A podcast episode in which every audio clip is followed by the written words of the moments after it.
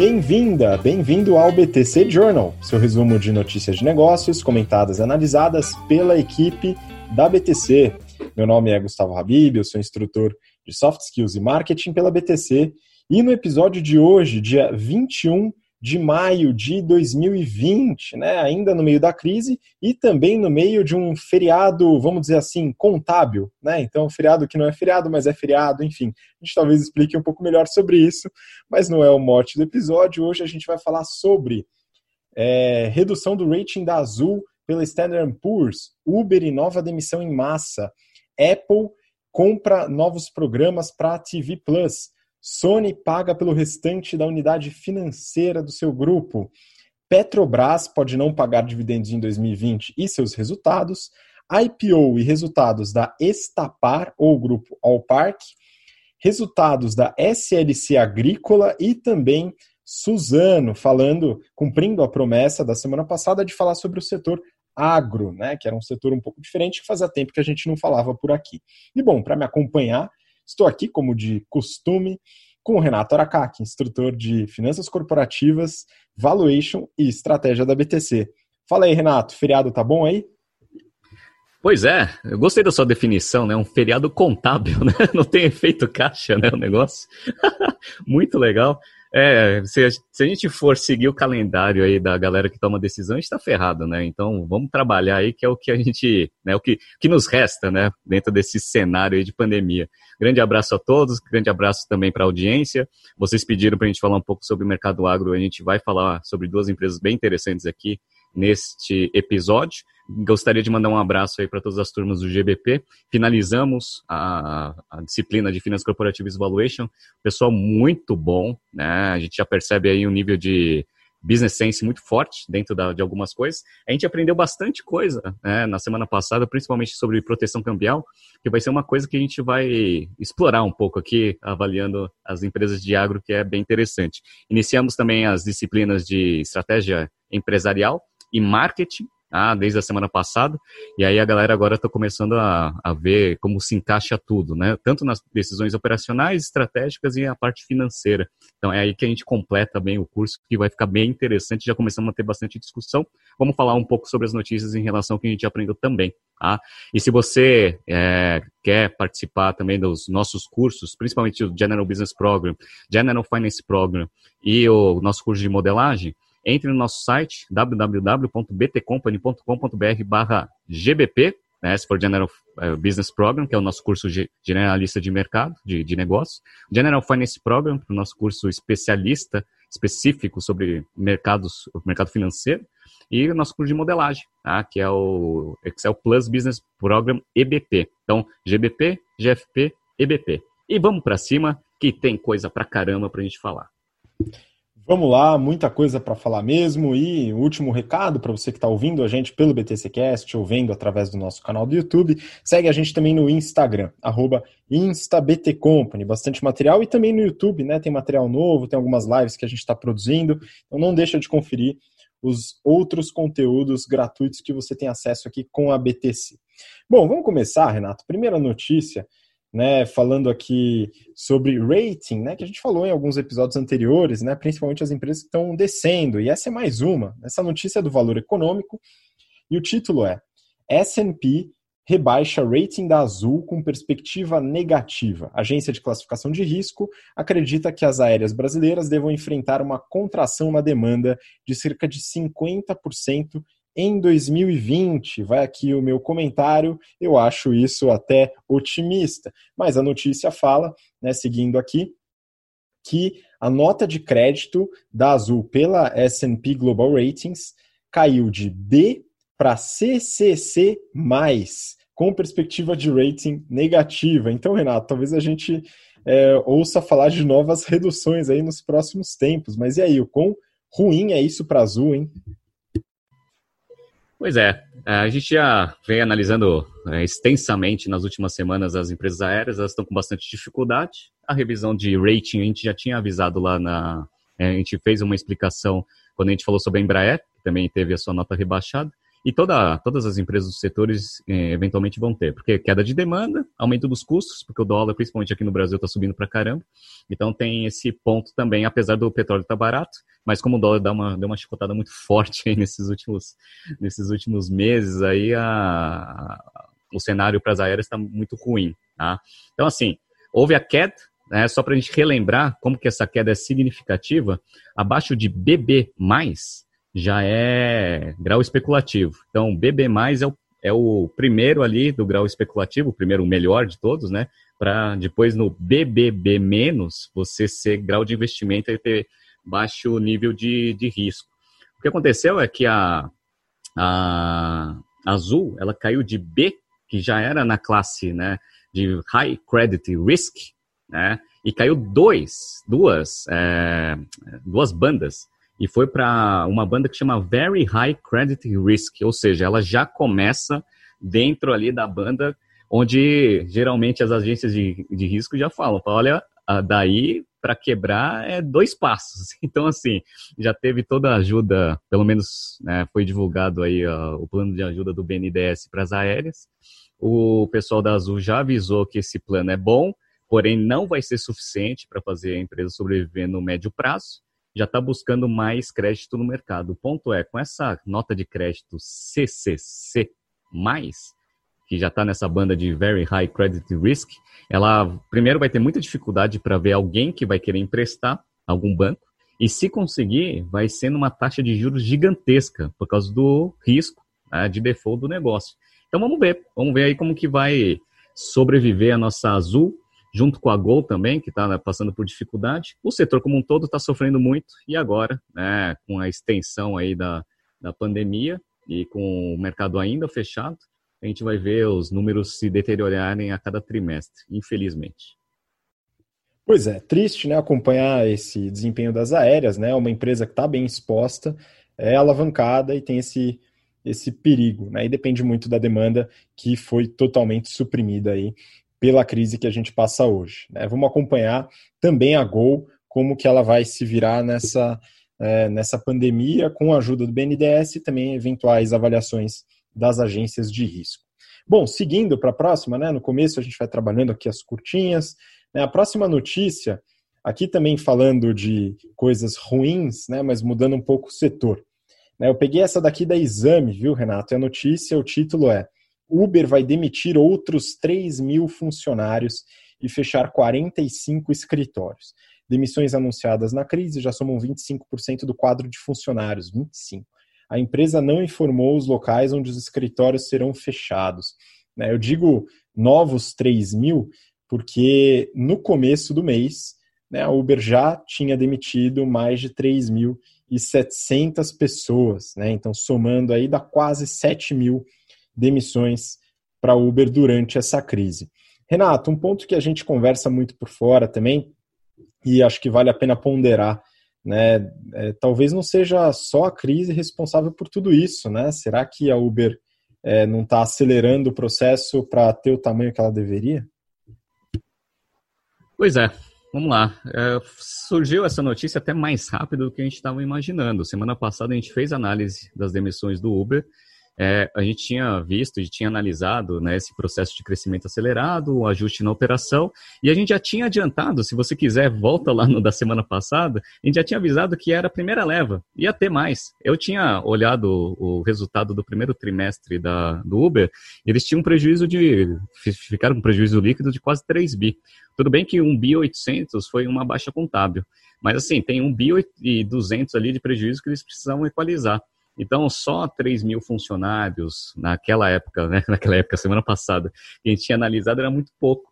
E aí já veio, na próxima semana, depois desse anúncio, mais um corte grande de mais 3 mil funcionários e o fechamento de alguns escritórios. É aquele negócio que a gente fala, a pandemia ela vai acelerar os processos.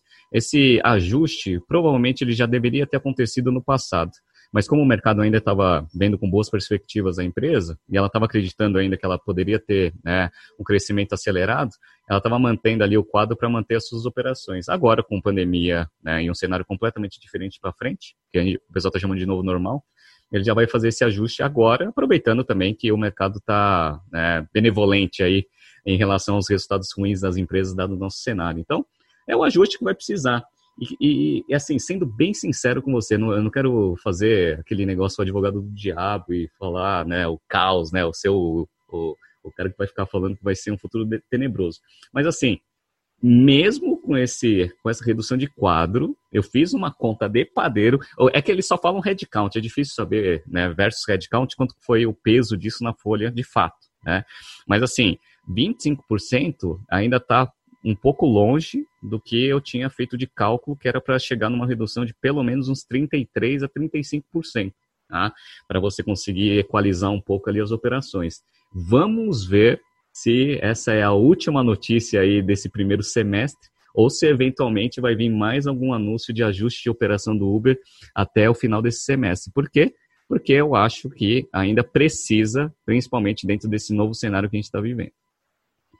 Pois é, Renato, acho que até complementando, né, tem esse aspecto que você comentou dessa, dessa conta para chegar nos 33, 35%, mas eu também acredito que essas demissões não serão repostas após a crise, né, porque realmente foi um processo acelerado de estabilização da operação, né, ainda não estável, né, ainda super deficitária, mas é, é uma operação que teve toda a estratégia de crescimento acelerado que a gente comentou aqui nos episódios anteriores, né, contratando muita gente e muita gente é, através de muito dinheiro que vem dos investidores, um IPO bem sucedido nesse aspecto, mas depois o valor da empresa diminuiu bastante e esse número de funcionários não deve voltar. Né? Então, é uma demissão é, que deve se prolongar aí bastante, até pela característica da empresa, mas muito acelerada e muito triste também por causa da, da pandemia. Né?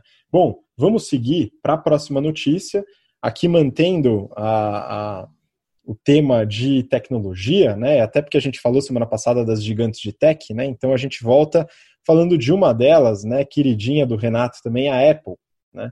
É, essa do valor econômico, o título Apple compra programas antigos para TV Plus em desafio à Netflix. A medida representa uma sutil mudança de estratégia para o Apple TV Plus, lançado em novembro com programas originais. Renato, então a notícia mesmo fala dessa mudança de estratégia que você comentou, né, da, da Apple TV Plus. Que mudança é essa, né, de estratégia para esse segmento de streaming da Apple? E o que, que a gente pode esperar disso? Vamos lá. Quando a Apple ela, ela divulgou os planos para o Apple TV Plus, ou seja, ele já tinha o Apple TV, já fazia lá a distribuição de vários conteúdos aí, de vários é, criadores de conteúdos do, do mundo, de uma forma geral. Eles começaram a avisar e fizeram a estratégia que eles iam entrar nessa parte de conteúdo exclusivo, até para brigar de frente ali com os conteúdos do Netflix. Ah, legal. O que aconteceu? Veio a pandemia, todo esse problema, ah, 60% da receita deles do iPhone lá começou a sofrer por causa da, do fechamento do varejo, e o consumo também vai diminuir bastante. E aí eles começaram a dar uma preservada um pouco nos investimentos que eles estavam fazendo de longo prazo. Um deles, que ia consumir muito caixa, ah, seria a parte de criação de conteúdo que a gente vê, que é o grande ofensor de caixa que o Netflix tem. E aí o que acontece? É o que a gente aprendeu em estratégia na primeira aula, né? Teve até uma live que a, a Mayara fez, então quem quiser depois, né, ver lá a live, tinha lá, né, quem acompanhou viu. É, tem, quando a gente fala de estratégia corporativa, tem a junção de duas coisas, né? O que a gente chama de estratégia intencional, aquela que você planeja, faz todo um planejamento, etc., analisa mercado e, e é o seu plano de fato. E aí depois a gente tem o que a gente chama de estratégia emergente, que é depois que você começou a implementar a estratégia, aí você vai ver, né, resposta de competidor, adesão do público, ou seja, depois você coloca o negócio para rodar, aí que você vê as grandes dificuldades operacionais. E aí você precisa de um poder muito forte de adaptação. Gostei bastante desse movimento da Apple, porque ela viu que essa parte de conteúdo, ela vai consumir muito caixa, ela precisa dar uma preservada no caixa, apesar de ter caixa pra caramba, não está vendo que isso daí é uma estratégia sustentável nesse cenário que a gente está vendo, está esperando o cenário melhorar, e ia falar o seguinte, bom, mas a gente precisa investir aí na plataforma que a gente criou. Então, ao invés de investir criando conteúdo, agora eles vão pegar um monte de conteúdo que existe no mercado e vão começar a comprar e colocar na plataforma. É uma estratégia, é uma adaptação tá, do que eles tinham previsto no passado, que eu acho que serve para esse momento que a gente está. Netflix é, divulgou o resultado e mostrou que ainda está queimando caixa, ou seja, vai queimar, não queimou no primeiro trimestre, mas já fez a perspectiva que vai precisar de mais um bi. E o, a Apple está segurando. Vamos ver, quando voltar o mercado nas bases atuais, a Apple ainda vai ter aquele caixa gigantesco e o Netflix ainda vai estar tá precisando de dinheiro. E aí eu acho que a Apple vai se preparar para quando voltar ao mercado ele ir para o ataque. Enquanto isso, ele está na estratégia defensiva, mantendo aí a estratégia né, da plataforma rodando, para depois entrar com a parte de conteúdo exclusivo. Bem interessante, né? A adaptação da estratégia que a Apple está fazendo aí dentro desse cenário. Pois é, até emendando aqui, não é parte da notícia, mas já que a gente falou da sua queridinha Apple, vamos para a minha queridinha Disney, né? É, que também é, trouxe aí uma, uma estratégia emergente que é realmente postergar um pouco o crescimento do Disney Plus, né, dada essa dificuldade também, e também o excesso de caixa que ela precisa para fazer essa operação rodar, né? E com isso teve um, uma, uma novidade aí no caso da Disney, né? Você deu uma, você, você acompanhou, né? Também parte de estratégia emergente. É, não sei se o pessoal percebeu, mas a, a, Amazon, obviamente, ela está com um foco muito forte na parte de varejo, porque aumentou muito o volume né, de pedidos, etc. Ele está vendo que é uma grande oportunidade para ele consolidar ainda mais o mercado online que ele tem já no mundo inteiro. Então, o foco da Amazon está muito forte nisso daí. Ela também tem a plataforma dela lá no Amazon Prime, e ela também faz desenvolvimento de conteúdo. Ela deu uma segurada nessa parte de conteúdo e está usando mais ou menos a mesma estratégia aí que a, que a, que a Apple está fazendo. Ela está fazendo um, uma aquisição forte de conteúdos no mercado para conseguir colocar na plataforma, enquanto ela está focada lá estrategicamente na parte de varejo. E aí tem a Disney, que está precisando de dinheiro dentro de um monte de conteúdo que eles têm. Né? Os parques fechados, a parte de cinema toda fechada. Se eles ficarem só né, tentando usar esse conteúdo exclusivo na sua plataforma Disney Plus, eles vão aumentar a quantidade de pessoas na plataforma, que isso é bom, só que eles não vão conseguir gerar caixa, né, dentro de todo esse ativo que eles têm. Então, uma das coisas que a Disney vem fazendo é licenciando esses títulos também na, na Amazon. Ou seja, a Amazon não quer gastar muito com conteúdo. A Disney tem conteúdo. Uma está focada no varejo, a outra está precisando ganhar, rentabilizar os seus, seus títulos. Então se juntou a fome, né, com a vontade de comer, e aí as duas se juntaram aí fazendo a parte de distribuição. Bem interessante isso, a mudança também né, da, da estratégia aí da, da Disney, tentando não dar só exclusividade nos seus títulos na sua plataforma agora e fazendo essa concessão ali para a Amazon. Tá? E a Amazon né, querendo esse conteúdo, até porque ela está muito preocupada ali com a parte de varejo. Então, a gente vê uma adaptação forte ali dos concorrentes dentro desse cenário que é bem interessante. Vamos ver quando o cenário voltar, como vai ser o rearranjo estratégico do negócio. A única coisa que persiste é a Netflix crescendo lá, queimando caixa. Vamos ver aí quanto tempo ela sobrevive, mas ela conseguiu um tempo forte aí para conseguir né, segurar essa competição é, do, desses três grandes players.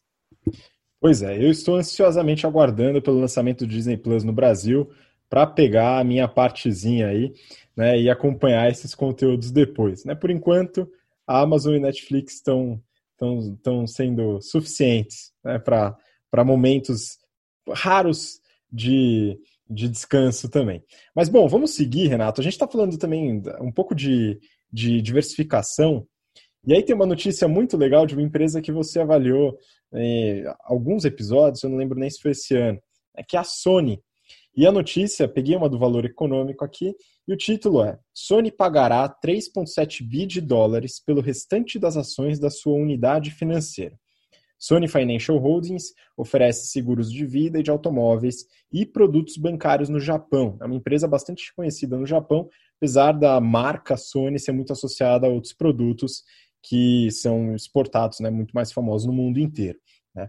Renato, é, essa notícia achei interessante, né, porque parece que a Sony está aprendendo um pouco a lição dessa diversificação, né? O que, que você entendeu aí dessa, desse movimento da Sony comprando a parte, a parte de financials inteira aí? Bora. Então, assim, o, também muito ligado com o tema que a gente está discutindo essa semana com, com as turmas do GB, a parte de missão, visão, valor, ou seja, a parte da definição da estratégia propriamente dita da companhia. Uma vez que você define a sua estratégia, e aí, né, uma vez que você define seu caminho, né, seu posicionamento estratégico, tudo que está né, tá relacionado à sua operação em termos de decisão de portfólio, etc., precisa estar tá aderente com a estratégia que você desenhou. A Sony, ela já é uma empresa diversificada, a gente já analisou aqui no BTC Journal, ela tem várias unidades de negócio, então ela tem a parte de games, que é a parte do é, é a unidade de negócio lá do PS5, tem uma unidade de negócio de música, picture, electronic products, image, tá? e tinha uma participação no financial services, 65% da, dessa operação. Que aconteceu? Eles divulgaram semana passada, né, no começo da semana e semana passada, já tinham divulgado que eles iam fazer uma nova redefinição da estratégia. E aí eles estão muito focados agora na parte do cliente. Então eles falaram que agora o foco vai ser no cliente propriamente dito. Sempre foi, mas agora dentro de três pilares. Então eles falam que é eles colocam até de uma forma mais romântica aí para todo mundo entender, né? Então eles colocam lá os três pilares. Primeiro, move people's heart, né? Que aí vai entrar muito essa parte de conteúdo e a parte de né, é, coisas para entretenimento dos clientes, que é tudo que as unidades de negócio relacionadas a isso. Connect people to people, que é a parte de sensores, imagens, etc., tudo que eles vendem de produtos. E eles colocaram um terceiro pilar, que é support people, principalmente dentro desse cenário aí que eles estão vendo, que as pessoas vão precisar de mais suporte dentro desse cenário de pós-pandemia. E aí, dentro desse pilar, eles falaram que fazia muito sentido eles terem a unidade de negócio de financial services inteira dentro da companhia. Por quê? Porque eles vendem seguros de vida, eles vendem seguros de carro, como você mesmo falou, e eles têm um banco que não é conhecido aqui fora né, da, da parte da Ásia ali, mas lá no Japão principalmente é muito forte. Então eles falam o seguinte, ó, dado que agora é um pilar estratégico da companhia, e a gente quer que isso daí seja né, parte da nossa estratégia, faz sentido a gente ter esse negócio dentro de casa. Então, a princípio, o que eu estou entendendo, eles vão fazer uma oferta das ações que eles têm de free float, vão comprar todas essas ações e eventualmente vão fechar o capital. Tá? Isso é o que a gente fala de explicação estratégica. Né? O que pode estar acontecendo também é que eles estão vendo que o, a ação da, dessa unidade está muito baixa, ou seja, está barato pra caramba. A Sony tem dinheiro ali sobrando, precisa investir lá em alguma coisa que tenha um pouco de rentabilidade, dado que os juros lá no Japão é, é praticamente negativo, né? Então, assim, qualquer investimento que ele fizer no caixa ali que der zero ou alguma coisa positiva, vai dar ROIC aí para os investidores. Então, assim, tem, tem tudo. Eu contei a história que eles contaram, que é a parte estratégica, que faz sentido, né? É legal. Mas pode ter também essa segunda parte, que é assim, cara, se eu não justificar é, a, a, utilização desse caixa que está sobrando, vou ter que distribuir para o acionista, né? Então, vamos usar esse negócio, vamos comprar nossa unidade de negócio. Então, enfim, vamos ver aí a cena dos próximos capítulos.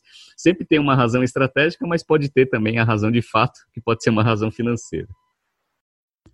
Muito bom, mas é interessante, né? A resiliência que a Sony ganha nessa diversificação de portfólio. Né? A gente já falou aqui, então, para você que está acompanhando no, nos últimos episódios, né? Ou chegou agora nesse episódio no BTC Cast ou no BTC Journal pelo YouTube, né? dá uma olhada no histórico, tanto no YouTube como nos podcasts, né? Em qualquer plataforma de podcast, né? Que vale a pena entender o modelo de negócio, a estratégia no detalhe e as divisões, né? Com a representatividade e receita de cada unidade da Sony. A gente entra em todos esses detalhes. Bom, vamos passar, Renato. Próxima notícia. Agora a gente volta para o Brasil. Né? A gente fala de algumas empresas bem relevantes aqui do nosso mercado. Né? E começando falando sobre Petrobras, né? Nossa queridinha semi-estatal, meio a meio também, ou estatal contábil, né? A gente já aproveita o termo e usa para tudo. É... Bom, o título é o seguinte: se cenário persistir, Petrobras não pagará dividendos de 2020, diz diretor. A estatal reforçou que o caixa de 15,5 bilhões de dólares dá tranquilidade para passar a crise. Renato, a Petrobras divulgou seus resultados na última semana. Né? É, se você entra só no bottom line, aquela tungada assusta, mas eu queria entender um pouco melhor no, na sua visão aí o que, que aconteceu com o resultado do primeiro TRI de 2020 da Petro. Vamos lá, dá uns detalhes aí para gente.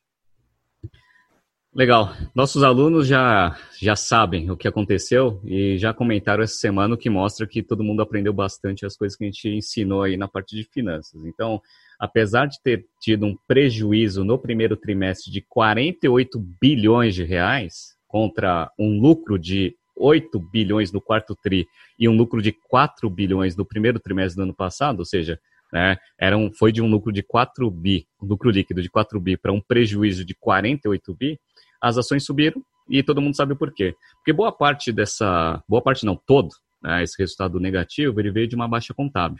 Então, operacionalmente, a Petrobras no primeiro trimestre foi bem, foi bem apesar do, do barril de petróleo estar baixo. Então, ele teve uma, uma, um crescimento de receita é, de 6,5% em relação ao primeiro trimestre do ano passado, foi para 75 bi de reais de receita. Lucro bruto aumentou também bastante, lucro bruto aumentou 27%, ou seja, operacionalmente o negócio foi bem. Só que o que aconteceu, né, em termos de é, ajuste contábil, houve uma, um ajuste de 65 bi em alguns projetos, dado esse novo cenário aí que eles avaliaram os ativos ou os investimentos passados da companhia. E aí essa baixa contábil ela foi destruidora aí para o lucro líquido do negócio.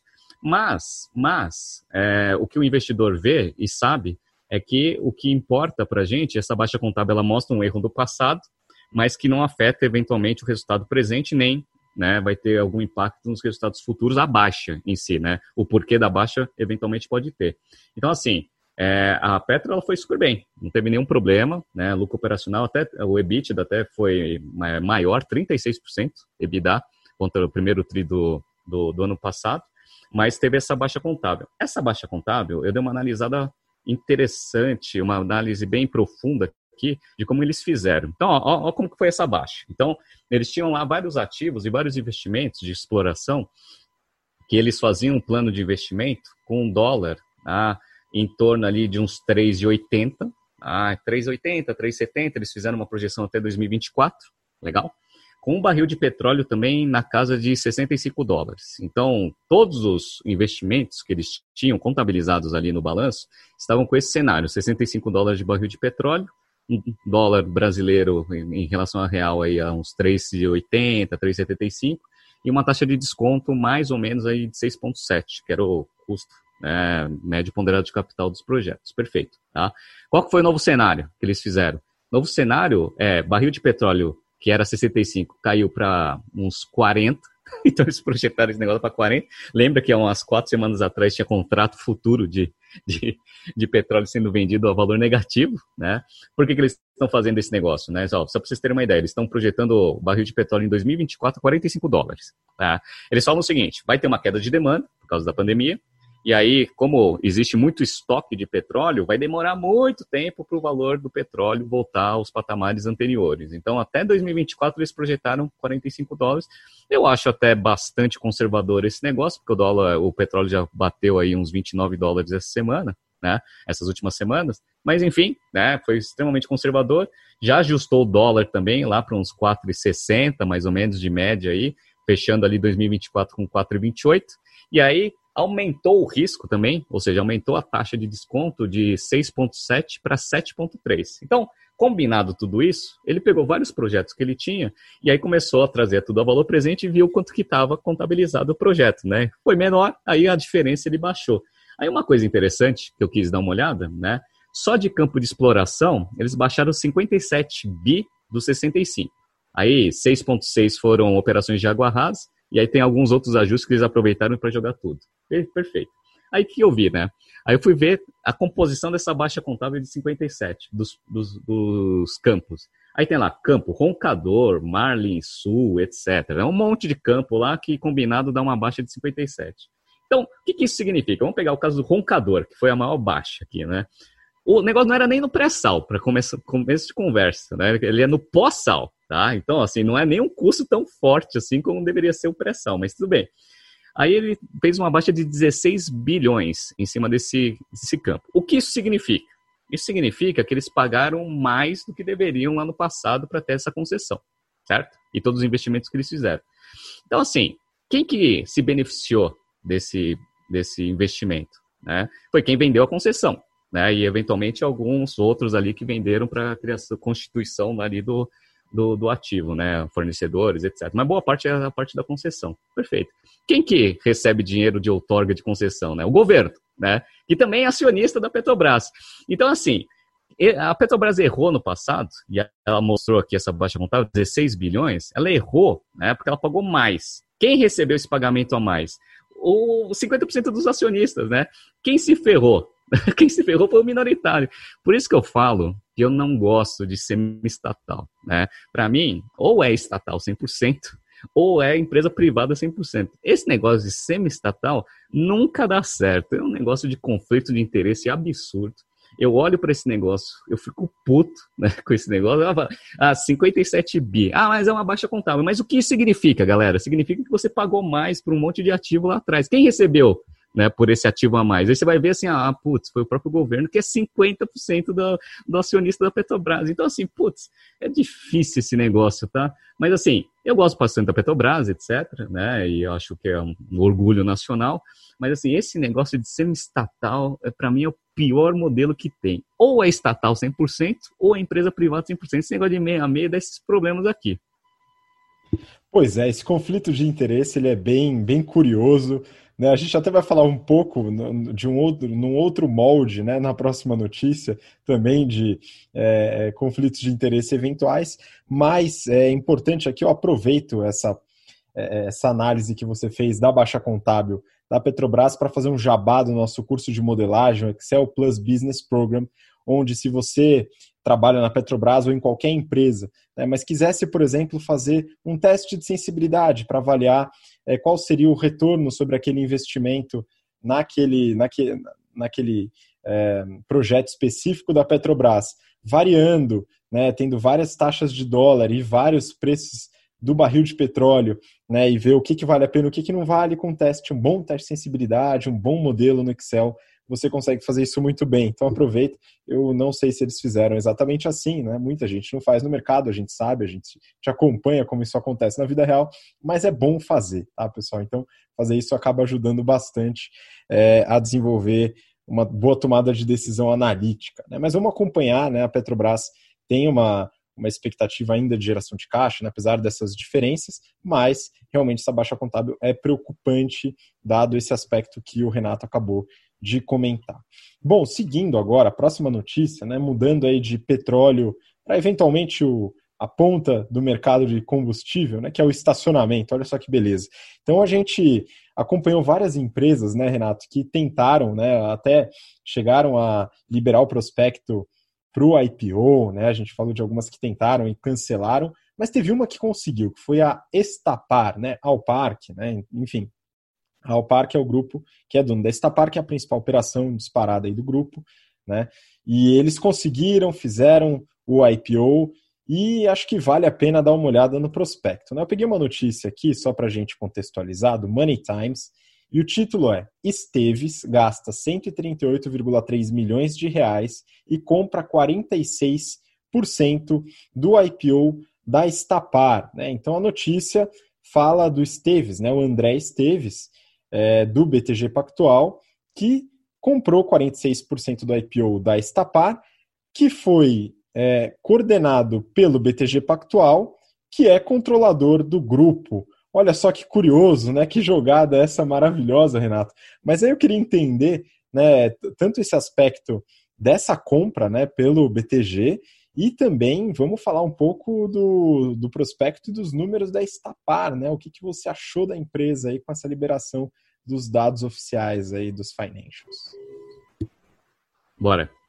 É, eu falo que esse IPO foi, o, foi no forceps. Ninguém estava querendo entrar nessa abertura de capital, dado a demanda e eventualmente até um pouco dos financials do negócio e o negócio em si.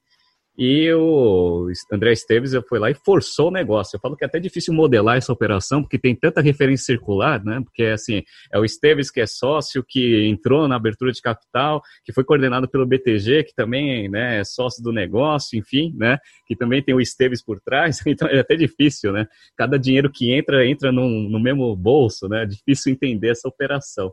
Mas, assim, a Estapar, ela já está, não é de agora que ela está tentando fazer abertura de capital, é, a princípio, o prospecto ele traz algumas é, informações bem interessantes. A abertura de capital saiu a 10,50 o valor da ação.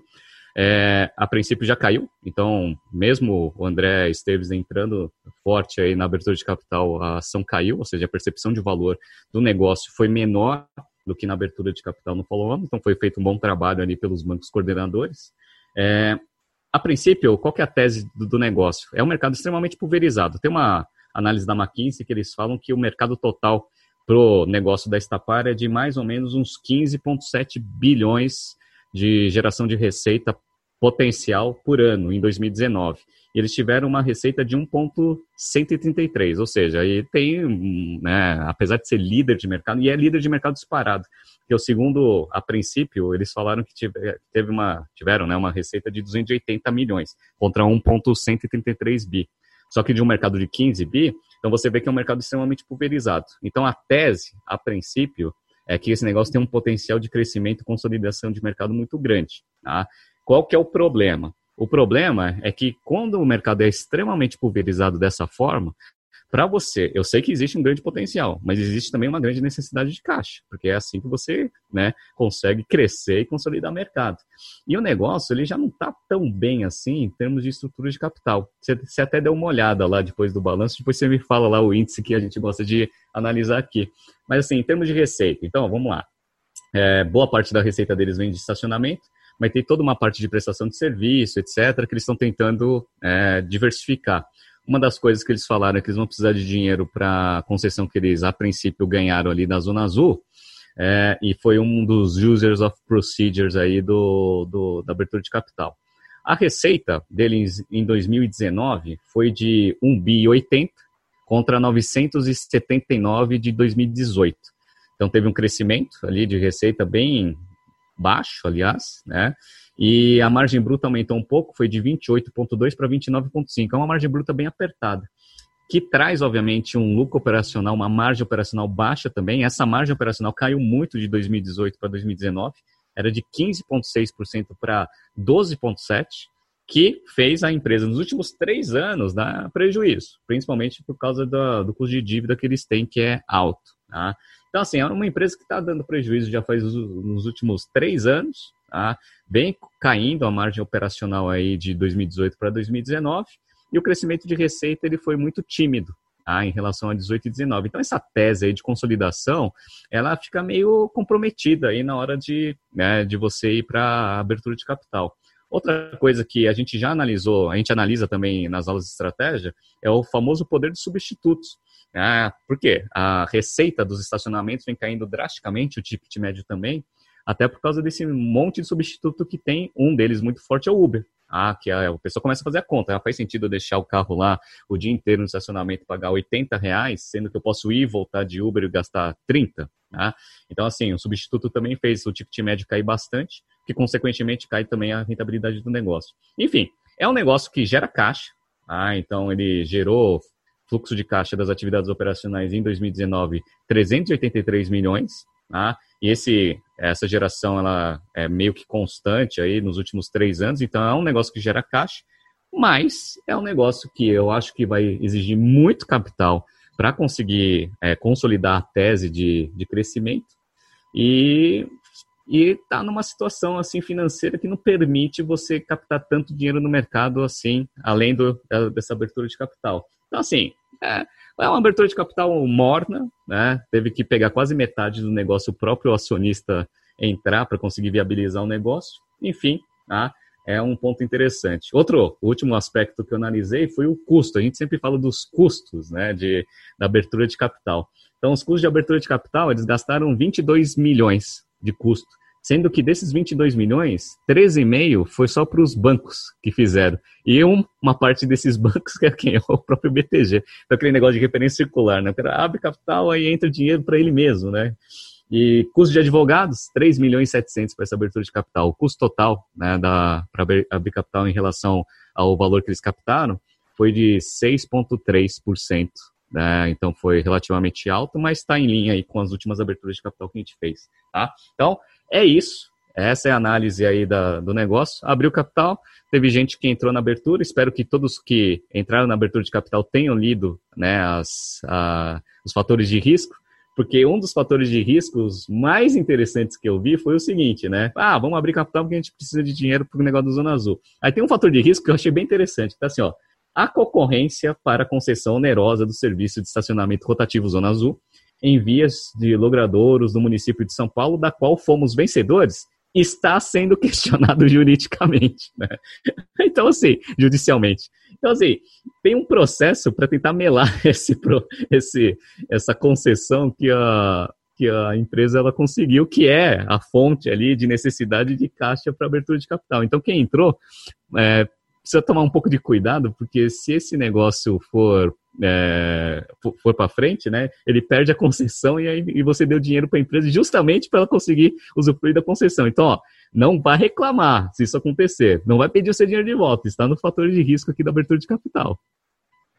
Puta, muito bom, mas é exatamente isso que você falou, né? Foi na forçada de barra total esse IPO, né? É muito nessa expectativa. Então, eles captaram aí 303 milhões, né, no IPO com o prospecto diz, né, o objetivo é justamente financiar a, a licitação do Zona Azul da cidade de São Paulo. Eles têm outras é, outras licitações de Zona Azul, até vou falar um pouquinho aqui para complementar o que o Renato colocou, né? mas esse é um dos objetivos. Só que o custo estimado aí dessa licitação é de 600 milhões, então eles vão precisar se endividar mais. Né? De dívida líquida, eles estão com mais de 1,4 bi de reais, um negócio absurdo. Né? E você falou da, da dos índices, né? Eu peguei o índice de dívida líquida sobre patrimônio líquido, porque dívida líquida sobre EBITDA, eu nem consegui fazer a conta é, de tão alto que é. Mas dívida líquida sobre patrimônio líquido está aqui numa relação de 2,5. Né? Só com uma comparação de uma outra empresa que a gente pegou esse mesmo índice, a Embraer, recentemente, estava né, com índice de 0,9. Né? Uma empresa que a gente já falou que tinha um perfil de dívida é, bem, bem forte. Né? Então está bastante endividada, esse modelo de negócio exige um endividamento alto. E aí, só para ilustrar, né, Renato, você falou dos contratos, né, e toda, toda a parte de estacionamentos, né, é, eles têm aí, se a gente for dividir, né, a, a, receita em unidades que eles descrevem, né, eles têm as unidades de é, alugadas e administradas, que é 48% da receita, contratos de longo prazo, né, que diz respeito a contratos com é, imóveis comerciais, prédios, hospitais, contratos privados, né, só que de longo, pra, de longo prazo, que tem um ágio maior, que deixa o resultado um pouco mais oneroso, 32%. Concessões que eles chamam de off-street, e aí são concessões públicas fora da rua, né? Estamos falando aqui de aeroportos com a Infraero, estamos falando de instituições públicas, etc., 12%. E concessões on-street, que é o Zona Azul, 4,5% da receita. Né? Então, uma representatividade pequena. Claro, São Paulo seria uma representatividade bem maior do que as que eles têm hoje, mas aí tem esse risco que você acabou de comentar, né, que é curioso. Agora, na minha visão, compartilhando aí da sua opinião, o grande perigo é o perigo dos substitutos que a gente avalia nas aulas de estratégia. Né? Aqui a gente tem uma série de substitutos que a gente pode pontuar como é, problemáticos aí para estapar. Né? Um deles são os transportes por aplicativo, outros são é, outras oportunidades de estacionamento de veículos, mas a gente está falando de uma mudança muitas vezes na tendência de consumo. Home office é um substituto, né? A gente é, pode falar até de e-commerce, né? Então, evitar os estacionamentos para mercado, por exemplo, e você é, chama a sua comida para casa. Olha só que beleza. Então, é realmente bem, bem complicado. Estapar não é aquela maravilha, não. Né? Tá aí gerando caixa, mas eu acho que tem alguns perigos importantes aí no negócio. Né? Eu, particularmente, não gosto muito, não. Não estou investido e não investirei. Enfim, né? Um, mas é, é, vale a pena porque eles conseguiram, né, de algum modo impressionante, realizar o IPO no meio da crise. Né? Então, merece palmas aí pelo IPO. Quem sabe consegue seguir aí com a, com a licitação que está sendo questionada juridicamente. Vamos acompanhar, né, Renato? Bom, agora entrando no setor que foi pedido e prometido, né, mudar um pouco de assunto aqui, falando do setor agro. Né, e aqui a gente separou duas empresas é, para falar desse setor. A primeira que eu gostaria de compartilhar é a SLC Agrícola. Então, peguei uma notícia aqui do Valor Econômico e o título é SLC Agrícola registrou lucro líquido 40,4% maior no primeiro trimestre. Segundo a empresa, o resultado alcançou 156,4 milhões de reais. Renato, a gente já falou da SLC Agrícola no detalhe no ano passado, né? uma empresa que a gente gostou bastante. Você lembra de alguns aspectos específicos da SLC Agrícola que vale a pena a gente entrar no detalhe na hora de analisar? Sim, foi uma empresa, inclusive, foi uma empresa que foi pedida por um aluno lá da nossa turma de Campinas. Ele falou que via bastante é, caminhão dessa empresa e viu que tinha capital aberto e pediu para a gente analisar. É um negócio majoritariamente de agronegócio, muito forte em soja e algodão. A gente vai analisar bastante algumas características interessantes que a gente já viu de mercado de é, agro, é, características do mercado agro. Ciclo de conversão de caixa muito longo, e aí, obviamente, isso necessita de um crédito, uh, ou seja, uma linha de financiamento aberta aí para você conseguir resistir a tanto tempo de descasamento da sua operação. Tem bastante risco, tem risco climático, risco do preço da commodity, risco cambial, uma coisa impressionante mas tem linhas de créditos incentivadas. Então, são coisas bem interessantes que a gente vai analisar. Eu acho que a SLC Agrícola mostra para a gente né, bastante dessa, dessas características do mercado agro, certo? Exatamente. Né? Tudo isso que você falou tem que ser levado bem em consideração. Eu dei uma analisada boa no, na divulgação de resultados do, do primeiro trimestre. Compartilhar alguns highlights aqui, né, que eu acho que é interessante. Então, bom, como você falou, muito forte em soja, algodão e milho também. Né, e aí cada, é, cada commodity tem o seu, a sua safra, o seu ciclo. Né, e isso é muito importante na hora de analisar o resultado. Por quê? Vamos lá. É, bom, de receita, né, eles tiveram um crescimento do primeiro TRI de 19 para o primeiro TRI de 20 de 2,2%, né, a receita chegou aí em 632 milhões de reais. Né. E aí eu acho importante aqui, quando a gente fala desse negócio, fazer o breakdown dos custos. Né, e eles têm ali, dentro dos custos e despesas, né, eles têm de custos variáveis quase 80%, é, grande parte aí são os químicos, que totaliza 24% dos custos totais, fertilizantes 21% e sementes 12%.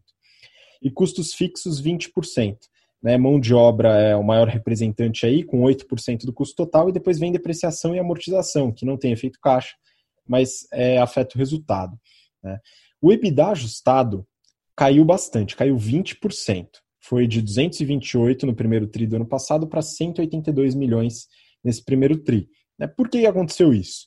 A justificativa da empresa foi a queda do volume de soja, né? então baixa na venda da soja, e menor margem no algodão. Né? O algodão, o volume é, em quantidade de algodão não caiu tanto, mas o preço da commodity algodão caiu bastante. Né? Isso afetou bastante o EBITDA ajustado, só que não se reflete no lucro líquido. Né? O lucro líquido foi de 156 é, milhões, como está na reportagem do valor, contra 111, um aumento de 40% de um tri do tri do primeiro tri para o primeiro tri de 2020.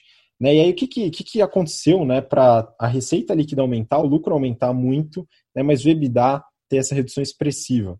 Isso daqui foi dado a um ponto bem específico do mercado, que é o valor justo dos ativos biológicos, viu, Renato? Então, é, toda, todo o crescimento da safra, a qualidade das sementes, né, a temperatura, umidade, tudo isso é avaliado na hora de entender qual é o valor justo dos ativos biológicos que entra no valor contábil beneficiando o resultado. Tá? Então, aqui eles tiveram um aumento nesse, nesse valor justo que acabou afetando bastante positivamente o resultado.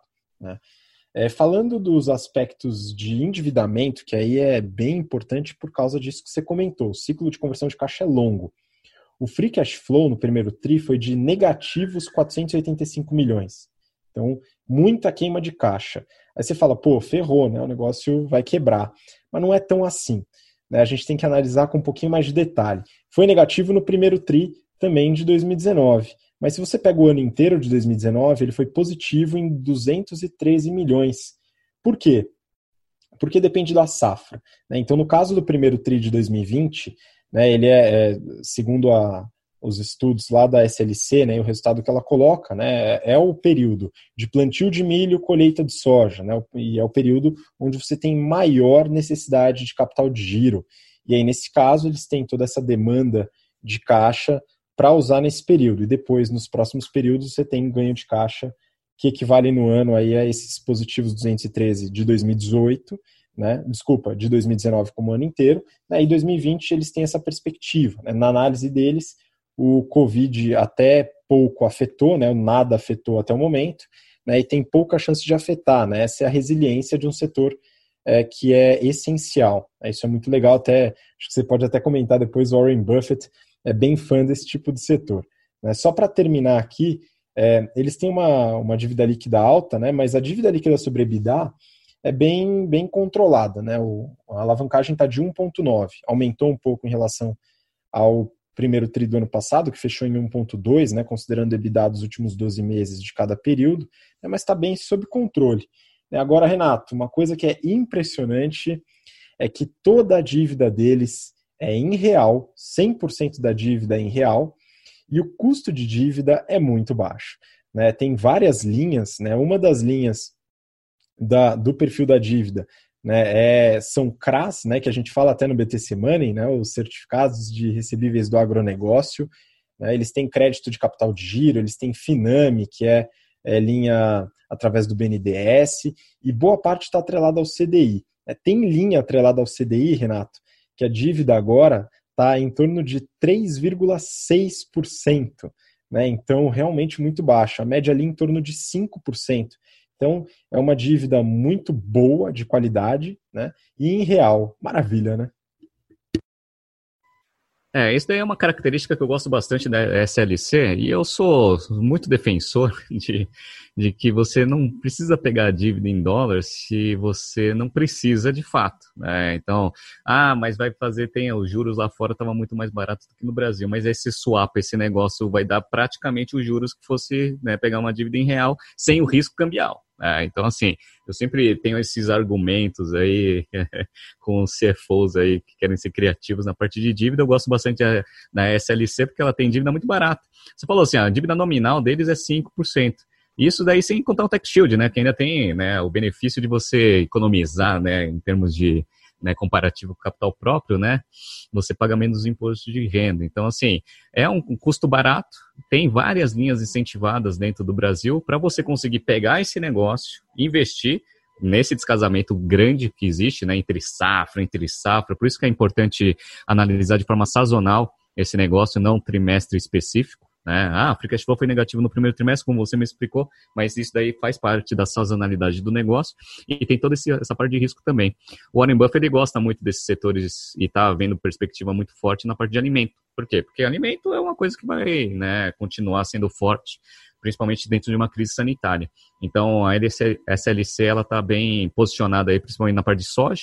Na parte de algodão, eventualmente, a demanda pode estar tá até uma caída aí, né? Porque o consumo né, que estava sendo muito forte aí de artigos de vestuário, etc. A gente está vendo uma queda muito forte nisso no curto prazo. Né? Vamos ver como que vai ser pós-pandemia, mas a princípio é um negócio muito bem gerido. É, eu gosto bastante dessa empresa em termos de financials, em termos de estratégia, em termos de proteção, dentro de todo o risco que a gente falou que existe esse negócio.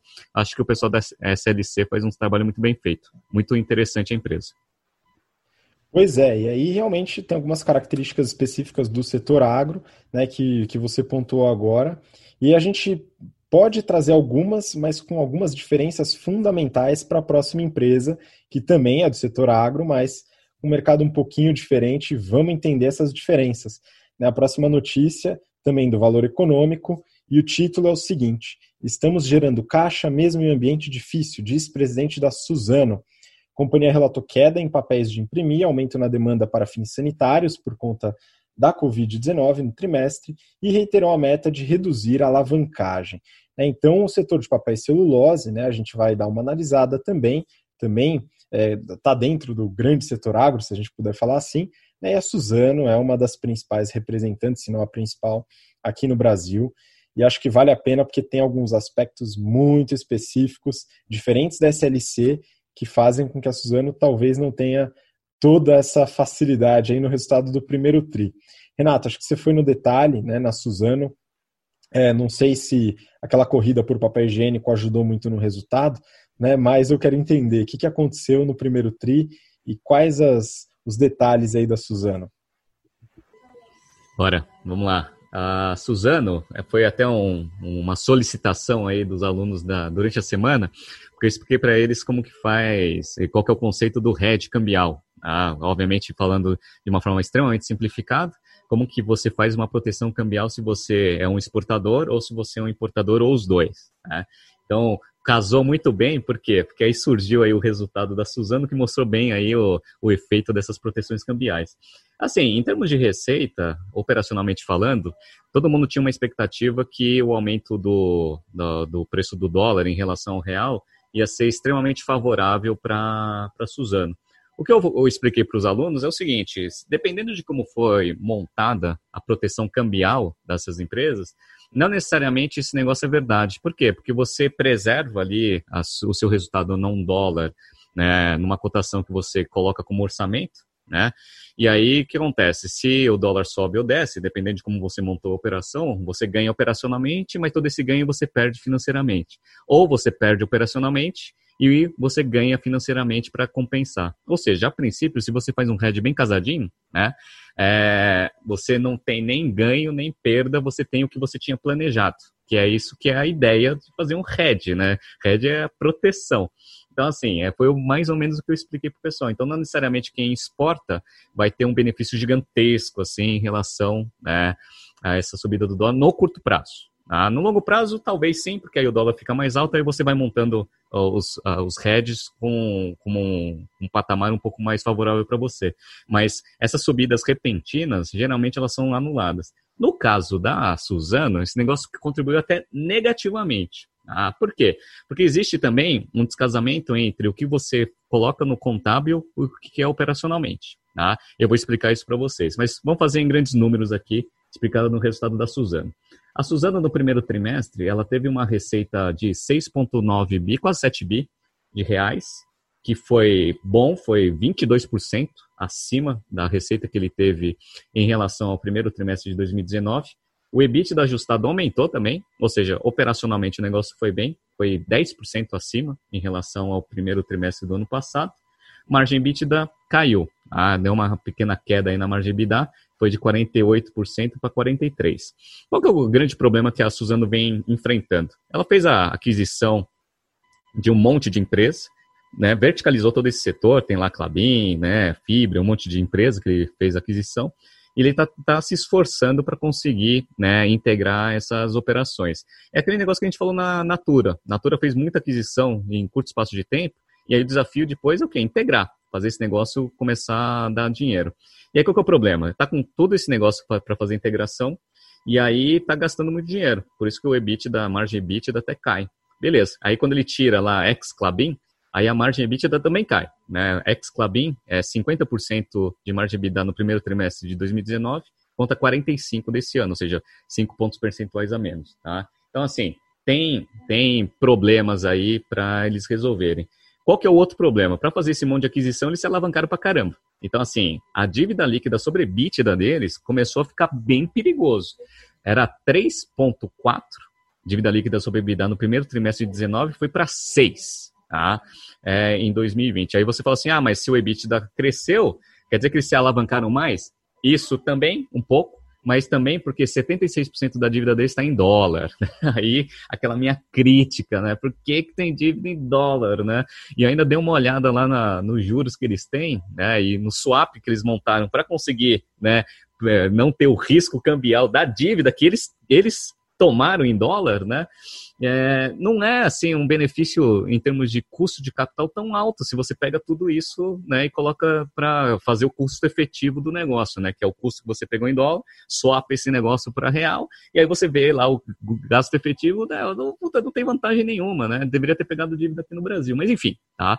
Esse negócio é uma, uma crítica. E agora está batendo forte, está batendo forte aqui no resultado da, da Suzano. Então esse é um grande problema. Aí tem muita gente que me fala assim, pô, Renato, mas o dólar subiu para caramba, eles vendem commodity é dolarizada. Será que esse negócio não, não deveria contribuir positivamente? A gente analisou no passado é, a Suzano e a Fibra, e a gente viu qual que era o grande problema, o preço da celulose. O preço da celulose está nas mínimas históricas. Então, assim, o preço da celulose caiu muito, muito. Ah, mas não compensou? O dólar estava 4, foi para 5,2, não compensou. Só para vocês terem uma ideia, o dólar, o preço da celulose, é, dólar por, tonelada, né?